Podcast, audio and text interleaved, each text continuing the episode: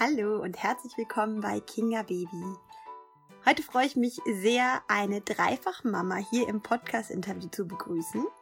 Anne hat bei ihrer dritten Tochter vor einigen Monaten an meinem Lalilu Babyschlafkurs teilgenommen und gab mir das Feedback, was mich sehr gefreut hat, dass sie sogar als Dreifachmama so viel Neues im Kurs erfahren hat und dass der Lalilu-Kurs für den Schlaf ihrer kleinen Maus einen riesigen Unterschied gemacht hat. Dieses Feedback bedeutet mir natürlich wahnsinnig viel, weil eine Dreifachmama das recht gut einschätzen kann.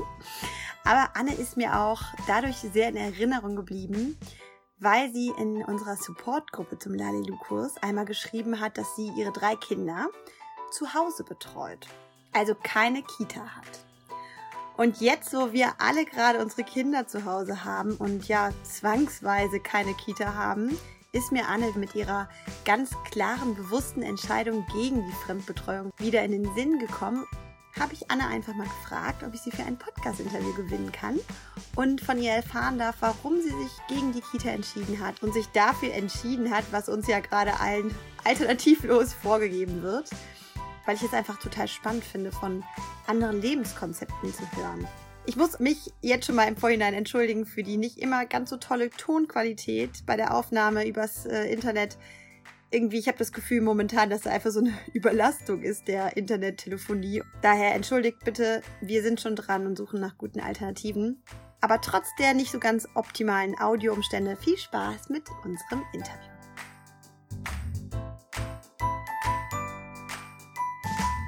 Ja, Anna, ich freue mich total, dich heute hier zu haben, weil ich einfach super spannend finde, dass du als Mama diesen, diesen Weg für euch, für eure Familie gewählt hast. Und darum herzlich willkommen hier im Kinga Baby Podcast. Und ich würde mich freuen, wenn du dich so ein bisschen selber vorstellst und erzählst, wer du bist und äh, wie deine Familienkonstellation aussieht. Ja, ich bin ähm, Anna, bin 33 Jahre alt und habe drei Kinder. Der älteste ist drei, er wird bald vier. Die mittlere ist zweieinhalb und die kleine ist neun Monate. Und meine Kinder gehen nicht in den Kindergarten. Dafür haben wir uns entschieden damals, als wir Kinder bekommen haben. Genau. Also als dein Kind, dein ältester Sohn mm, Baby war, da habt ihr schon gesagt, auch wenn er so ein, zwei Jahre alt wird, wo so der klassische Einstieg für die Kita ist, wird es, äh, wird es nicht so sein, unabhängig davon, ob jetzt Geschwisterchen kommen oder nicht. Genau, das war uns im Vorfeld schon klar.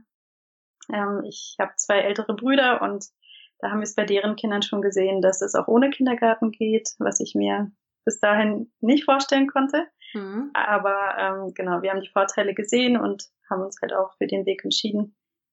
Und ihr habt ja einen sehr knackigen Abstand zwischen den Kindern, ne? Also wirklich anderthalb Jahre zwischen den ersten beiden und dann auch nochmal so knapp anderthalb Jahre. Ähm, war das auch, ähm, war das tatsächlich so geplant, wenn ich das fragen darf? ähm, jein, also bei den ersten beiden, da haben wir es so drauf ankommen lassen, wir haben gesagt, es wäre okay, also mhm.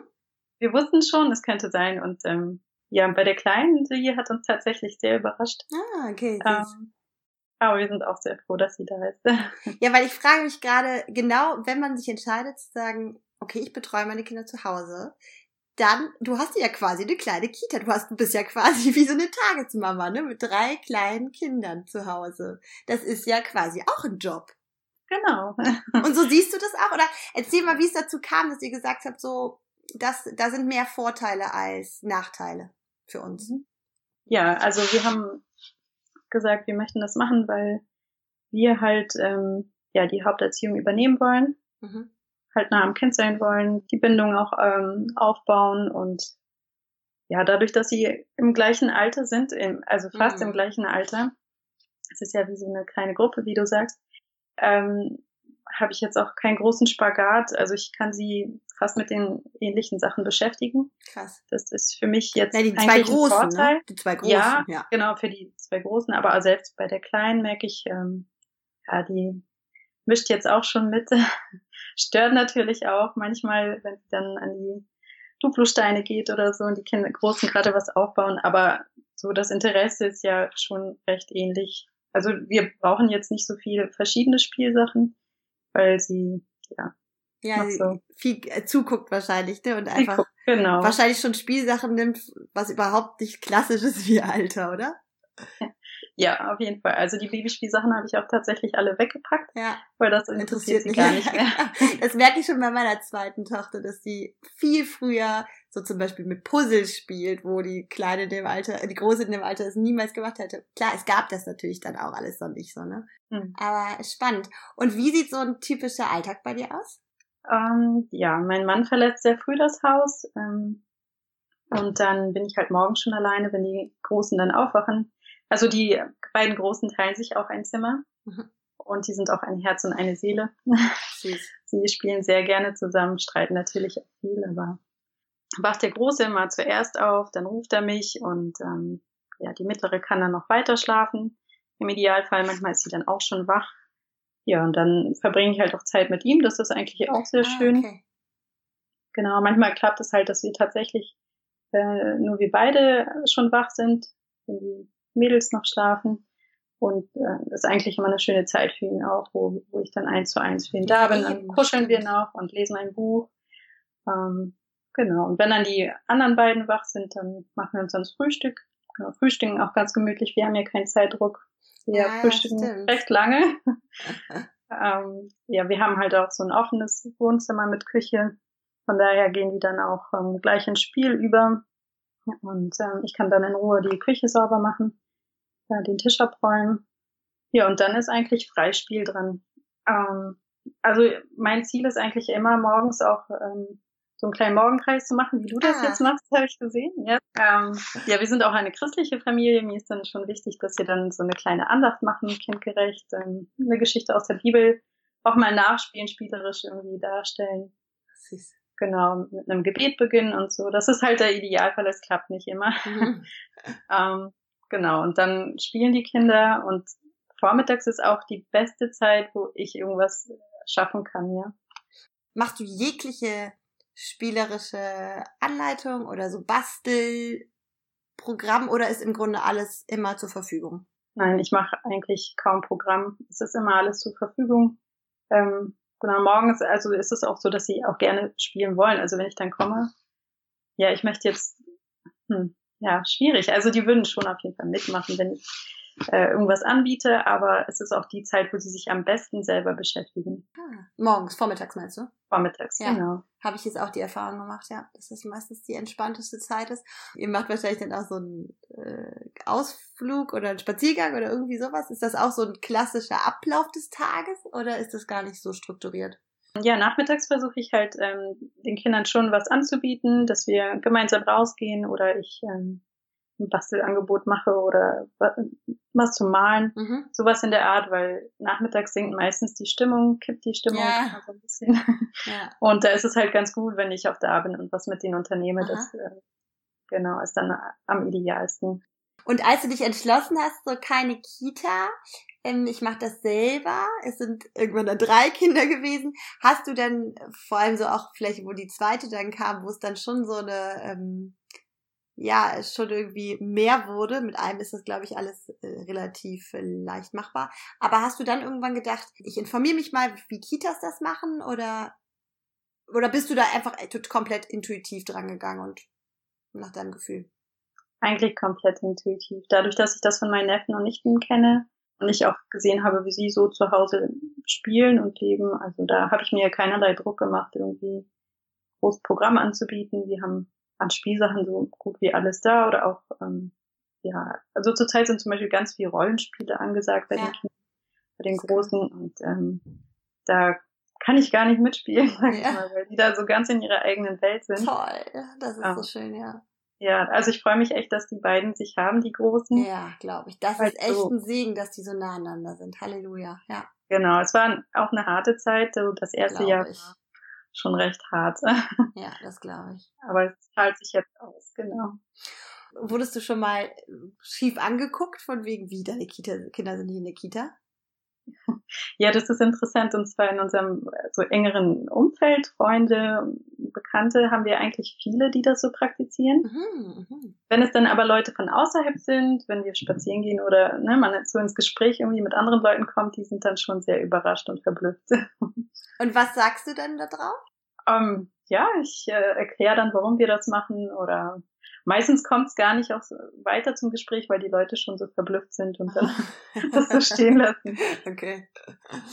Und hast du manchmal so Situationen, wo du denkst, oh Gott, warum, warum habe ich nicht mal irgendwie so ein bisschen Ruhe? Und vor allem auch jetzt mit der Kleinen, ne? Also ich kann mir auch vorstellen, dass da manchmal solche Gefühle hochkommen, so, oh, ich würde so gern auch mal nur ihr Zeit schenken. Das hat ja quasi nur der Große ganz allein, diese 1 zu 1 Mami-Zeit früher. Ja, das stimmt. Doch, diese Gedanken, die hatte ich auch schon ganz oft. Ähm, genau, dass man mehr Zeit für sich haben möchte oder mal mehr Zeit für ein, für ein einzelnes Kind.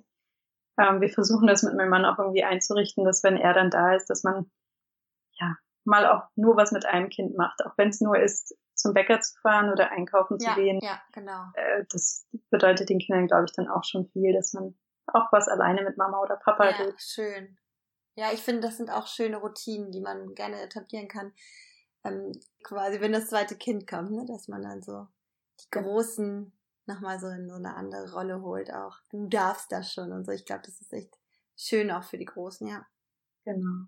Und sag mal, also ich, ich denke mir so, als ich meine große Tochter in die, äh, als wir uns entschieden haben, nach einem Jahr, äh, nee, Quatsch, mit anderthalb ist in die Kita gekommen, dann weiß ich noch so gut dieses Gefühl, dieses Hin- und Hergerissen sein, irgendwie genau mhm. das, was wir gerade schon gesagt haben, sich zu freuen, wieder Zeit zu haben, einen Job auch wieder, mehr wieder aufnehmen zu können. Und dann trotzdem dieses wirklich, dieses Gefühl, oh Gott, ich kann doch dieses Kind nicht loslassen. Und ich finde, das Schwierigste war, was du ja gar nicht kennst, dieses, bis, bis sie anderthalb war, wusste ich alles, was sie am Tag erlebt hatte. Mhm. Habe ich jede Regung äh, mitbekommen, jedes, jeden Gefühlsausbruch, ob positiv, ob ne negativ. Und dann auf einmal musste ich mir sowas erzählen lassen, was ist denn passiert. Das war für mich als Mama tatsächlich sehr schwer. Da diskutiert man ja und denkt nach und so. Und dann wird ja auch häufig das Argument genannt, das ist für die Kinder, für das soziale Verhalten unglaublich wertvoll, so eine Kita oder so eine Betreuung mit mehreren Kindern. Hm. Also erst einmal kann ich dein Gefühl ganz kurz verstehen, weil ähm, das ist auch das, was, was für uns halt so das, der ausschlaggebende mhm. Punkt ist, wo wir sagen, es ist so schön, dass wir eigentlich alles miterleben von unseren Kindern. Ähm, ich kann sie immer trösten, wenn was ist. Ähm, ja, ich weiß einfach, was in ihnen vorgeht. Ich kann ja alles eigentlich viel besser begleiten, weil ich es miterlebe oder halt sehr nah dran bin ja, von daher, also ich glaube nicht, dass ähm, Kinder unbedingt eine Kita brauchen. Ähm, wir haben hier in unserem Bekanntenkreis und Freundeskreis, wie gesagt, auch Familien, die das so machen wie wir. Und da haben wir auch so unsere eigenen Kreise. Mm, stimmt, ja. Wir treffen uns äh, ein paar Mal die Woche auch äh, mit anderen Kindern und also von daher, sie haben Kontakt zu ja. Kindern. Ja. Das finde ich auch schon wichtig und das tut ihnen auch gut. Das geht natürlich dann auch wirklich äh, nur, wenn man halt so einen Freundeskreis hat, ne? Also sonst würden ja die meisten Kinder einfach, äh, so, also bei uns sind alle anderen Kinder auch in der Kita, da würden wir ziemlich alleine stehen. Du müsstest dir dann wahrscheinlich Leute suchen, die das so praktizieren und dass man sich dann zusammentut. Man kann sich ja auch mit den Kindern nachmittags treffen, wenn die anderen schon aus der Kita wieder da sind, vielleicht, ne? Also. Ja, stimmt. Ja, oder in der Familie, wenn da Kinder sind, wie bei uns zum Beispiel früher. Ja. Ähm, wir sind zwar jetzt umgezogen und ähm, haben jetzt halt viele Freunde, die die wir hier immer treffen. Ähm, wo wir vorher gewohnt haben, war es hauptsächlich die Familie, also meine Brüder mit den Kindern. Und hast du dich damit mit dem auseinandergesetzt, was so die Pädagogik sagt? Gibt es da so richtige ähm, Philosophien? Ich weiß noch wirklich, als die Kleine dann in der Kita war, dass mir gesagt wurde, so, die ersten drei Jahre darf man das Kind nicht weggeben. Und ich finde, so als frisch, oder als Erstlingsmama sind solche Aussagen so lapidar mal dahergesagt, was mhm. das in einem auslöst und was für Sorgen und was mache ich falsch. Mhm. Und also gibt's da ähm, so richtige Lager?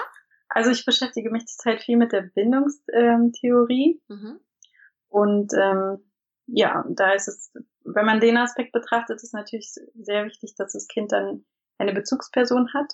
Das kann ja auch die Erzieherin sein, wenn das mhm. Kind es als Be Bezugsperson annimmt und Bindungsperson und diese die auch gut begleiten kann. In, bei Tränen oder bei, bei Trauer, wie auch immer. Mhm. Ähm, ja, jedoch haben, hat eine Erzieherin natürlich auch mehr Kinder zu betreuen oder ja. wenn dann eine Erzieherin krank ist, hat sie auch noch mehr Kinder zu betreuen. Mhm. Also, also für mich finde ich es sehr gut, dass ähm, ich das machen kann im Hinterkopf äh, mit der Bindungstheorie, mhm. dass ich als Bindungsperson da bin für meine Kinder.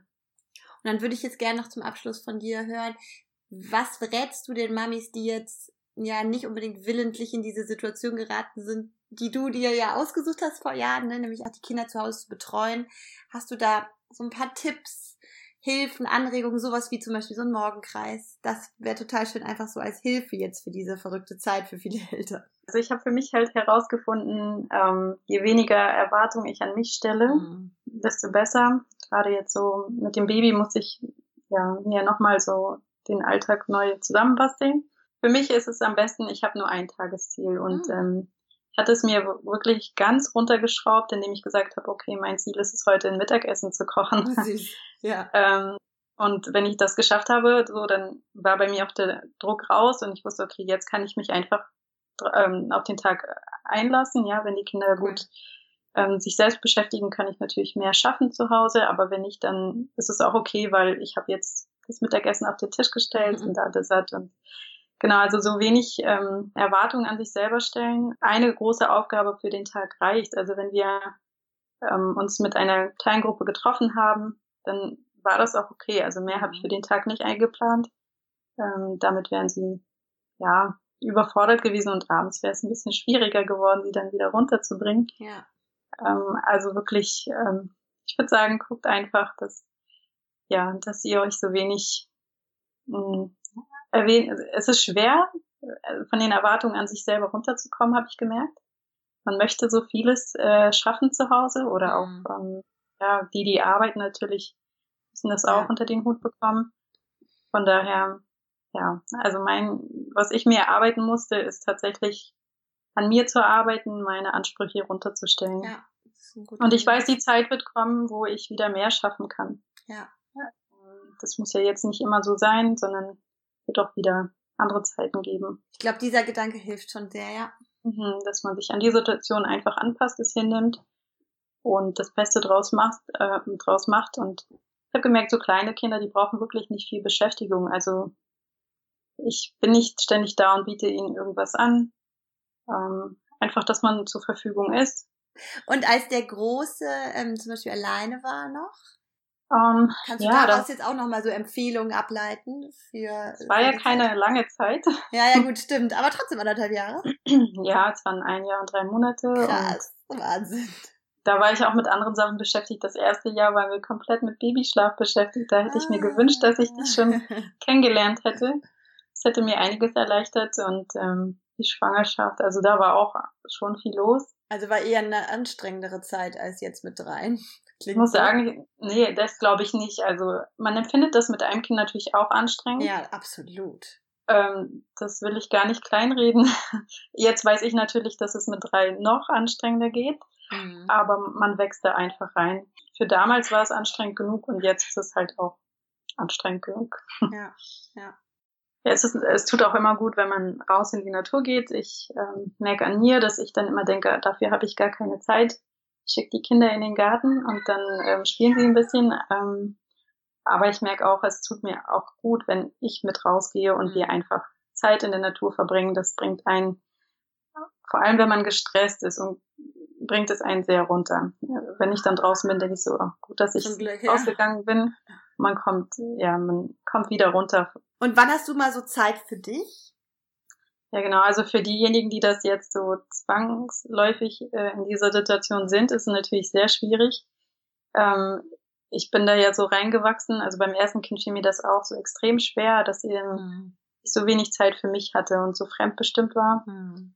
Jetzt mit den drei Kindern habe ich natürlich noch weniger Zeit, aber ich bin da so mitgewachsen. Ah, okay. Also das ähm, ist für dich hab, gar, gar kein Problem, richtig? Na doch, schon. Ich glaube, also das Bedürfnis habe ich immer noch. Ja, gut. Nach mehr Zeit für mich, natürlich. Ähm, das sind meistens zehn Minuten Blöcke oder wenn mein Mann da ist. Ich muss auch wirklich sagen, äh, mein Mann unterstützt mich sehr. Also für alle Partner, die zuhören, ist es auch ganz wichtig, wenn man sich dafür entscheidet oder wenn man jetzt in dieser Situation ist, dass man sich gegenseitig unterstützt. Zum Beispiel habe ich natürlich einen Anspruch an mich, dass es zu Hause auch ordentlich sein soll oder wenn mein Mann von der Arbeit kommt, möchte ich schon, dass es einigermaßen ordentlich ist. Aber auch wenn es nicht so ist, und das ist oft nicht so, hat er trotzdem Verständnis und er wirft mir nie irgendwie was vor.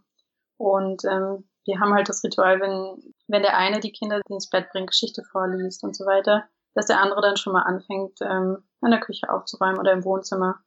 Und da wechseln wir uns immer ab und ähm, das finde ich auch ganz wichtig, dass man sich gegenseitig unterstützt. Ja, ja. Da fällt mir noch so ein, das ist ja schon ein sehr klassisches ähm, Rollenbild, was ihr auch lebt. Ne? Und das geht ja dann wahrscheinlich auch anders schwer. Oder ähm, kennt ihr zum Beispiel auch Familien, wo es andersrum ist, wo der Vater die Kinder zu Hause betreut? Hm, Kenne ich nicht, aber bei uns würde es tatsächlich auch gehen. Ähm, mein Mann könnte mich, glaube ich, komplett ersetzen. Also bis auf das Stillen jetzt, ne, mit der Kleinen. Äh, da ist sie schon auf mich angewiesen, aber ansonsten klappt es super, dass ähm, er die Kinder auch betreut. Also da sind wir schon auf einem Level und ja. Also es wäre auch kein Problem, wenn ich arbeiten gehe und ähm, er zu Hause ist. Mhm. Gut, für ihn ist es, glaube ich, also er ist froh, dass er arbeiten geht, aber er könnte mich äh, auch ersetzen. Genau, arbeitest du? Ich arbeite nicht. Ähm, aber ich habe im Haushalt doch äh, ja, gut, auch das viel ist zu tun und mit drei kleinen Kindern kommt man da auch nicht immer so weit. Also eigentlich ist die Frage total blödsinnig, weil natürlich arbeitest du, ne? Du, warst, du hast ja quasi eine Mini-Kita, aber ich dachte jetzt wirklich, hast du noch ähm, einen anderen Beruf, den du irgendwie freiberuflich oder so ausübst? Also ich habe keine Verpflichtung und das ähm, ist halt für mich sehr wichtig, weil ich könnte dann meinem anderen Job halt die Kinder zu betreuen nicht wirklich gerecht werden. Ja. Ich habe es mal probiert, ähm, aber es hat nicht so gut geklappt. Und das planst du jetzt quasi einfach für die Zeit, bis die Kinder in der Schule sind, in die Schule gehen? Aber ich denke, wir werden mal schauen, wie es dann läuft. Ähm, ich bin da recht offen. Mhm. Es kann sein, dass ähm, in zwei Jahren oder so, ja, das schon wieder anders aussieht und ich merke, ich habe auch mehr Zeit wieder im Alltag, ja. dass ich vielleicht doch noch irgendwie was machen kann. Ja, da bin ich recht offen. Vielen Dank für diesen Einblick, liebe Anna. Von diesem alternativen Lebenskonzept finde ich auf jeden Fall super spannend, da mal so reinzuhören. Ja, und ich höre, du wirst gerufen von deinen Kindern, insofern will ich dich gar nicht mehr länger aufhalten. Eine Dreifachmama, die zu Hause ist, darf man nicht aufhalten. Vielen Dank, liebe Anna. Ja, sehr gerne.